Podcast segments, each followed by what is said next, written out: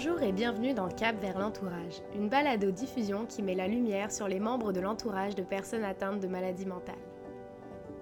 Le réseau Avant de craquer a voulu aller à la rencontre de jeunes qui ont un ami, une collègue, un parent, une amoureuse ayant un diagnostic ou non, pour écouter comment ils vivent avec cette réalité souvent dans l'ombre. Nous mettrons aussi la lumière sur des personnes qui travaillent dans le milieu de la santé mentale pour vous faire connaître les ressources qui existent à travers le Québec.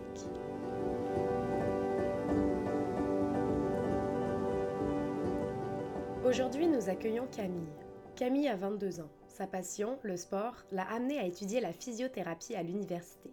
Maintenant en appartement, son parcours n'a pas toujours été facile, particulièrement parce qu'elle a grandi avec une maman atteinte de maladie mentale. Camille a été référée vers la boussole quand elle était au secondaire, l'une des associations au Québec qui offre des services aux jeunes membres de l'entourage.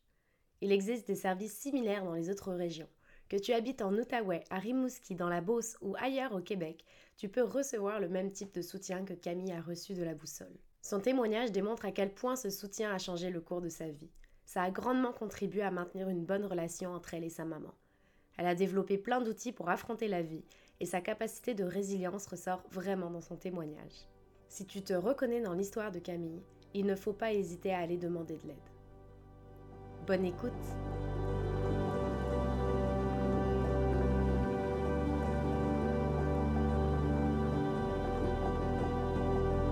Bonjour Camille, est-ce que tu peux nous parler de la maladie mentale de ta maman?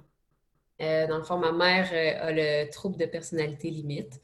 Pour ma mère, ce qui se caractérise, euh, c'est que beaucoup, c'est qu'elle va pleurer. Puis quand elle pleure, elle, est triste, mais triste comme plus que les autres. Puis de la façon qu'on me l'avait expliqué quand j'étais plus jeune, c'est que c'est comme si elle était une petite bombe, puis qu'elle avait la mèche beaucoup plus courte que, n'importe qui d'autre. Donc, un petit dérangement peut l'affecter beaucoup plus que, la plupart des gens, puis que les, émotions étaient plus fortes pour elle. Comment est-ce que tu as su le diagnostic de ta maman? Euh, écoute, euh, quand j'ai su le diagnostic de ma mère, je devais avoir environ 7-8 ans. Ma mère pleurait beaucoup.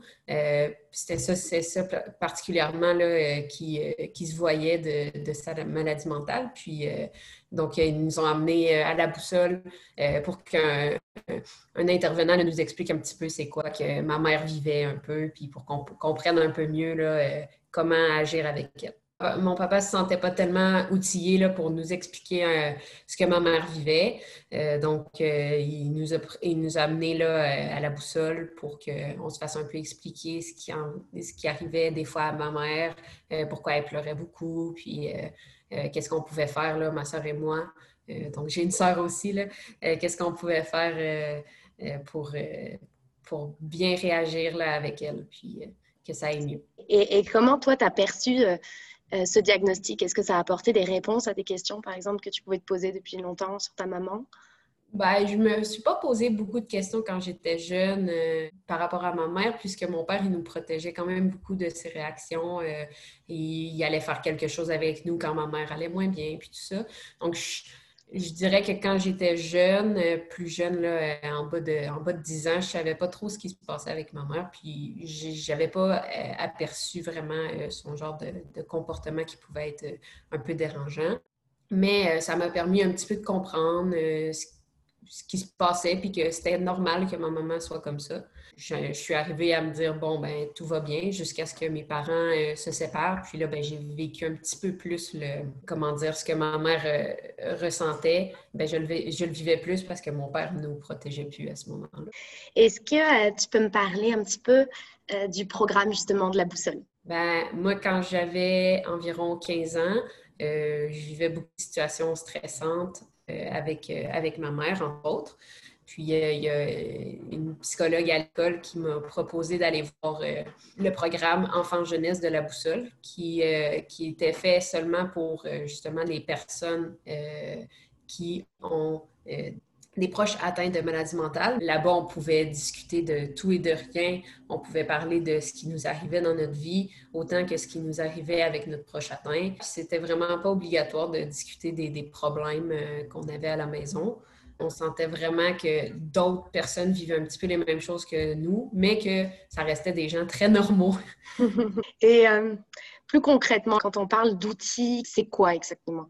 Euh, à la boussole, moi, j'ai retiré beaucoup d'outils, autant pour euh, fonctionner avec ma mère que pour fonctionner moi-même dans la vie en général. Entre autres, euh, le, lâcher-prise que certains doivent connaître, là, qui est en fait de ce qu'on n'a pas de, de, pouvoir dessus, bien, de le laisser aller un petit peu, là, puis de, de se focuser un peu plus sur ce sur quoi on a du pouvoir. Entre autres, quand, ma mère allait moins bien, ben c'est une, des choses qu'il fallait que, je me dise, que c'était pas de ma faute, puis que c'était pas à moi de, gérer la situation, que c'était vraiment les, choses de ma mère, puis que je devais la, laisser faire ses affaires à elle pendant que moi, je m'occupais des miennes. Mm-hmm. Et ça, ça concrètement, c'est quoi? Est-ce que c'est aller dans une autre pièce? Est-ce que c'est aller voir des amis? Pour ma part, euh, gérer avec ma mère euh, les, crises qu'elle avait, c'était vraiment de ne pas m'en mêler. Si, si, des fois, ma mère reste, essayait de venir nous chercher quand elle n'allait pas bien, je dis nous, là, ma soeur et moi, là, euh, elle essayait de, venir euh, trouver du réconfort, mais c'était pas nous qui pouvions agir comme un parent avec ma mère. On était ses enfants, puis on est encore ses enfants. Donc, on ne peut pas s'occuper d'elle comme on s'occuperait d'un enfant. Euh, ce qui fait que soit je m'isolais euh, dans, une pièce toute seule, mais si ma mère venait me chercher, ben là, euh, je lui disais que j'allais prendre une marche ou j'essayais de, sortir. J'ai été quand même quelqu'un qui, a gardé un peu secret le fait que ma mère avait une maladie mentale. C'était pas ma solution d'aller voir des amis, mais souvent, soit on appelait mon père pour discuter avec lui un peu. si vraiment ça allait pas bien, ben on allait dormir chez lui. Euh, pour euh, cette soirée-là, pour laisser ma mère un peu euh, gérer ses choses. Mais sinon, juste aller prendre des marches, souvent on revenait, puis ma mère avait repris le dessus. Camille m'a confié une situation plus récente qui lui est arrivée, dans laquelle elle a su se préserver tout en soutenant sa maman dans les dernières années, là, euh, quand j'étais un petit peu plus vieille, euh, ben, ma mère, euh, il y a eu des moments où elle allait moins bien. Puis justement, elle, ses crises étaient beaucoup plus caractérisées par des pleurs intenses, mais des fois, elle faisait des, des, agissements que pour, pour lesquels j'avais peur pour sa vie ou que je ne me sentais pas à l'aise de m'occuper d'elle. Puis ça m'est arrivé un, un moment que j'allais à l'école, puis elle est venue me réveiller en pleine nuit. Euh, pour me dire euh, qu'elle, elle n'allait pas bien puis qu'elle voulait que je m'en aille. Surprenamment, cette fois-là, c'était pas, elle ne voulait pas venir euh, avoir du réconfort, elle voulait juste que je m'en aille, sauf que ça m'a inquiétée. Ce qui a fait que je, suis tout de même partie, mais j'ai réussi à appeler des, une ligne d'écoute qui pouvait s'occuper d'elle. puis j'ai eu, j'ai, eu les, les, je crois, les bons réflexes pour m'occuper de ma mère à ce moment-là, sans sans pour autant euh, prendre, euh, prendre euh, le lead sur, sa, sur, ses besoins. Je sais que c'est elle qui, qui sait plus qu'elle a besoin. Donc, je suis juste allée lui donner un petit coup de main. je, reste son enfant, donc c'est pas pas à moi de l'écouter. Je voulais pas non plus qu'elle me parle de, ses besoins, de, de, ses problèmes. je pensais pas être la personne, la personne qui, qui, était là pour l'écouter. Sauf que je, l'ai aidée un peu à ma façon. Puis après, j'ai quitté, puis je l'ai laissé s'occuper d'elle-même. Ça, c'est une des dernières fois que je me souviens qui, a été plus difficile. Puis c'est sûr que ça me fait quelque chose de voir ma mère qui, pleure à ce point-là. Puis, ça m'a stressé de me dire euh, peut-être qu'elle pourrait faire quelque chose de grave.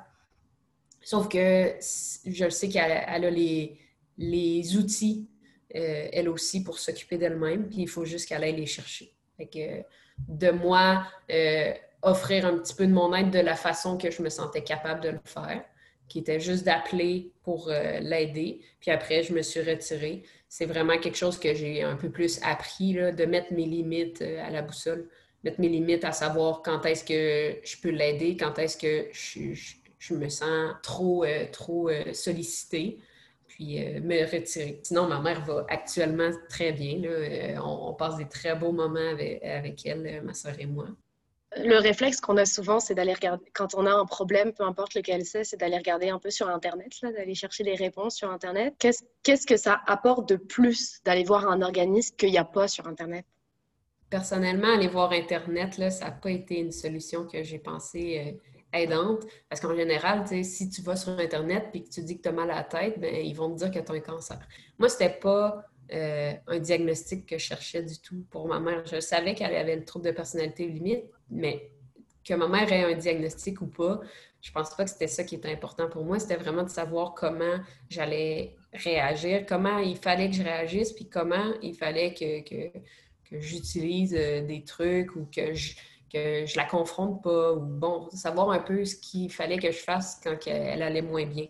Avec, avec des intervenants, j'ai réussi à avoir des réponses, puis j'ai réussi à m'en apprendre aussi un peu plus sur d'autres maladies mentales, puis la réalité qui, arrive avec d'autres maladies mentales. C'est bien beau avoir des, critères pour être admissible à avoir cette maladie mentale-là. Je ne sais pas trop comment le dire, mais euh, ça reste une personne humaine, puis ça ne veut pas dire que ma mère qui a le trouble de personnalité limite a tous les traits du trouble de personnalité limite. Le trouble de personnalité limite est quand même assez... Euh, euh, vaste. les symptômes peuvent être assez différents d'une personne à l'autre, ce qui fait que plusieurs autres personnes que j'ai rencontrées, leurs parents qui avaient le trouble de personnalité limite, c'était vraiment pas la même chose que ma mère. Fait que je pense pas qu'Internet peut tout donner comme réponse. Puis je pense que justement, des, intervenants peuvent aider un peu à normaliser euh, les choses, puis euh, aider aussi à, à démystifier qu'est-ce qui, qu'est-ce qui, fait partie de la maladie, qu'est-ce qui fait partie d'une personne normale, puis aussi euh, de, de nous aider à, voir c'est quoi les trucs, euh, qu'est-ce qu'on fait avec euh, dans des situations plus difficiles. Ben, justement, ça c'est vraiment intéressant. Ce dont tu parles, c'est cette capacité aussi à faire la différence entre ce qui appartient à la personnalité de ton proche ou à sa maladie mentale. Puis est-ce que toi, c'est quelque chose que tu étais capable de faire la différence avant? Ben, au départ, pas nécessairement. Je savais que quand elle pleurait beaucoup, beaucoup, beaucoup, ça, c'était une question de sa maladie mentale. Sauf que euh, si elle pleurait un peu parce qu'elle était triste, il fallait pas que je me dise tout de suite Ah, ça, c'est sa maladie. Là. Je veux dire, c'est normal pour quelqu'un de pleurer là, en général. Euh, puis sinon, ben, ma mère, elle, a des traits de personnalité, euh, je dirais, un petit peu contrôlantes, mais bien que ce soit quand j'étais adolescente quelque chose qui me tapait sur les nerfs, ben ça reste que c'était pas sa maladie, c'était sa façon d'être. Puis ça reste aussi une, une, une, facette de sa personnalité à, laquelle il fallait que je m'habitue aussi. Il fallait que je gère la situation. Une adolescente avec une mère contrôlante, souvent ça ça fait des frictions, ben c'est pas à cause d'une maladie mentale que ça fait des frictions. C'est vraiment, c'est vraiment une question d'adolescence. Puis même si ça fait pas partie de la, maladie mentale, ben, les intervenants de la boussole m'ont vraiment permis de, bien gérer ça aussi. Tu sais, c'est une question d'apprentissage un peu de la vie.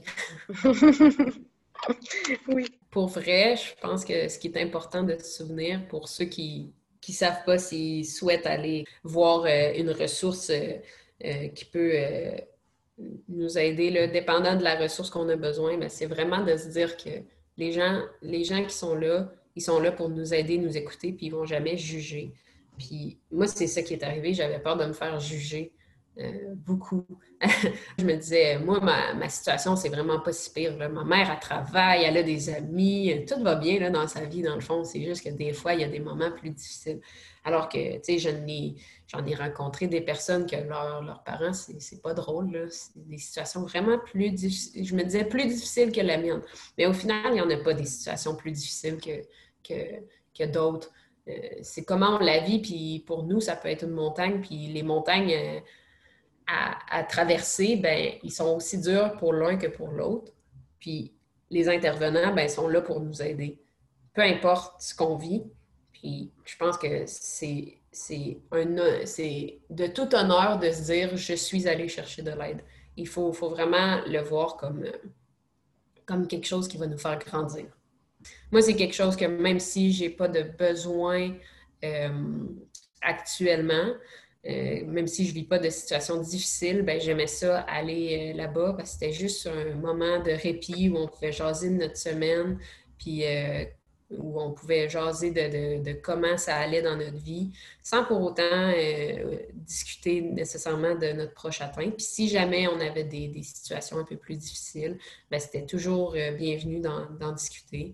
Mais ça pouvait être euh, autant, on commence une vie d'adulte, des fois il y a des, obstacles qui, qui s'imposent très différents de ceux, de ceux de l'adolescence. Puis ça fait du bien d'en parler aussi parler des projets qui, qui, nous arrivent, puis tout ça.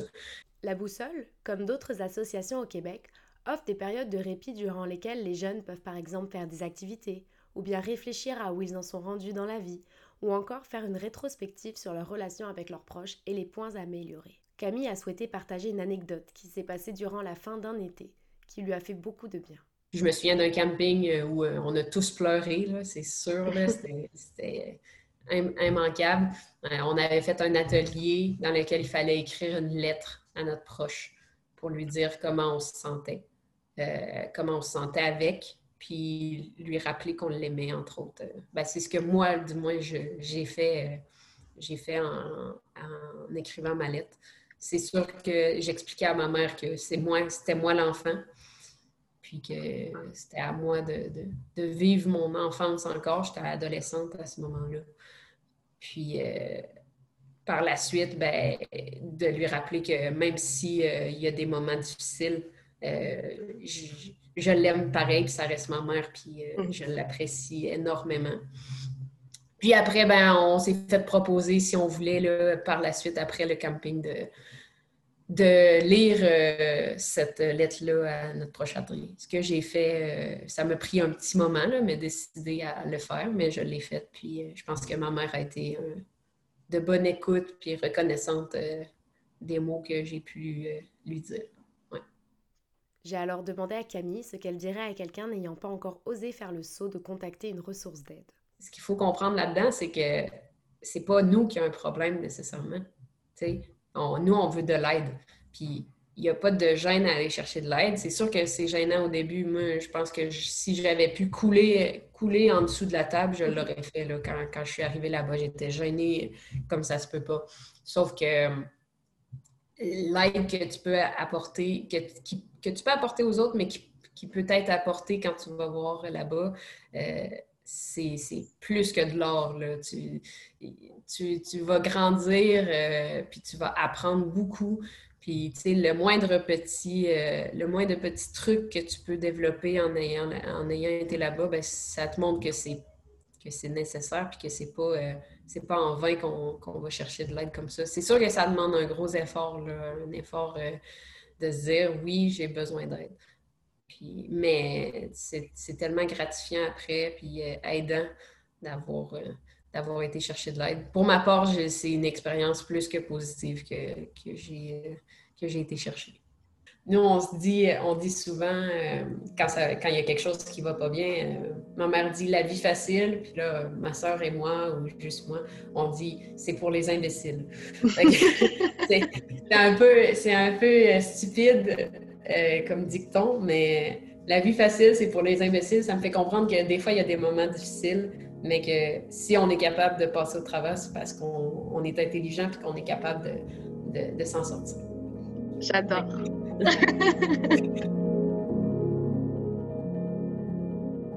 Vous venez d'écouter le deuxième épisode de Cap vers l'entourage. Merci à Camille d'avoir témoigné sans filtre, sans tabou. Je retiens de notre conversation que cogner à la porte d'un organisme permet non seulement de s'outiller pour accompagner notre proche atteint de maladie mentale, d'apprendre à s'écouter soi, mais aussi pour toutes sortes de différentes choses de la vie, comme le lâcher-prise, si précieux. Et merci à vous, auditeurs, auditrices. Dans le prochain épisode, nous recevons Nathalie, une intervenante dans un autre organisme au Québec, qui témoignera de son métier, des multiples visages de la demande d'aide et les bénéfices qui y sont associés.